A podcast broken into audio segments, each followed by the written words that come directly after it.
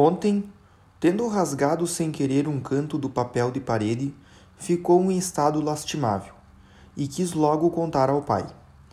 Quando este chegou, quatro horas depois, ninguém se lembrava mais do acontecido e ela foi correndo dizer a Maria: Diga logo para o papai que eu rasguei o papel. E ficou esperando sua condenação como um criminoso.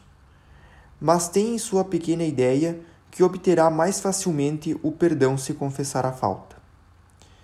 Eu gostava muito de minha querida madrinha. Sem deixar perceber, prestava muita atenção em tudo o que se fazia e se dizia ao meu redor. Tenho a impressão de que julgava as coisas como agora. Escutava atentamente o que Maria ensinava a Celina, para fazer como ela. Depois de sua saída da visitação, para receber licença para entrar em seu quarto durante as aulas que Celina lhe dava, comportava-me muito bem e fazia tudo o que ela mandava. Por isso, me enchiam de presentes que, apesar do pouco valor, muito me alegravam. Eu tinha muito orgulho de minhas duas irmãs maiores, mas meu ideal de criança era Paulina. Quando comecei a falar e mamãe me perguntava: Em quem estás pensando?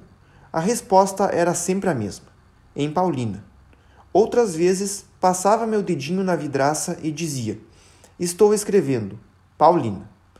Frequentemente ouvia dizer que Paulina seria religiosa, e então, sem saber o que significava isso, pensava: Eu também serei religiosa. Esta é uma das minhas primeiras recordações e desde então nunca mudei de intenção. Fostes vós, querida madre, a pessoa que Jesus escolheu para me fazer noiva dele. Não estavas na ocasião perto de mim, mas já se havia formado um laço entre nossas almas. Éreis meu ideal, eu queria parecer-me convosco, e foi o vosso exemplo que me atraiu, desde os dois anos de idade ao esposo das virgens. Quantos doces pensamentos quisera confiar-vos! Mas preciso prosseguir a história da Florzinha, com sua história completa e geral, pois se eu quisesse falar detalhadamente de suas relações com Paulina, teria que abandonar todo o restante. Minha querida Leoninha também tinha um lugar importante no meu coração. Amava-me muito. Quando toda a família saía para passear à tarde, ela cuidava de mim. Parece-me ainda ouvir suas agradáveis cantigas para embalar meu sono. Procurava sempre me agradar e eu sofreria muito se lhe desse algum desgosto. Lembro-me muito bem de sua primeira comunhão, especialmente do momento em que me pôs no colo para entrarmos na casa paroquial. Achei tão bonito ser carregada por uma irmã maior, toda vestida de branco como eu. À noite, colocaram-me para dormir cedo, pois eu era muito pequena para ficar para o jantar festivo. Mas ainda vejo o papai trazendo, no momento da sobremesa, pedaços do bolo para sua rainhazinha. No dia seguinte, ou alguns dias depois, fomos com mamãe à casa da coleguinha de Leônia. No dia seguinte, ou poucos dias depois, fomos com mamãe à casa da companheirinha de Leônia. Acredito que foi naquele dia que nossa boa mamãezinha nos levou atrás de uma parede para nos dar vinho depois do jantar, pois não queria desagradar a boa mulher e tampouco queria que nos faltasse algo. Como é delicado o coração de uma mãe, sabe manifestar sua ternura com mil cuidados antecipados nos quais ninguém pensaria. Agora, resta-me falar da minha querida Celina, a companheiria de minha infância, mas as recordações são tantas que não sei quais escolherei. Vou extrair algumas passagens das cartas que mamãe vos mandava para a visitação, mas não copiarei tudo porque me alongaria demais. No dia 10 de julho de 1873, ano de meu nascimento, eis o que vos dizia. A ama trouxe Terezinha na quinta-feira. Passou rindo o tempo todo. Foi a Celininha de quem mais gostou. Ri as gargalhadas com ela. Parece que já quer brincar e não demorará a fazê-lo.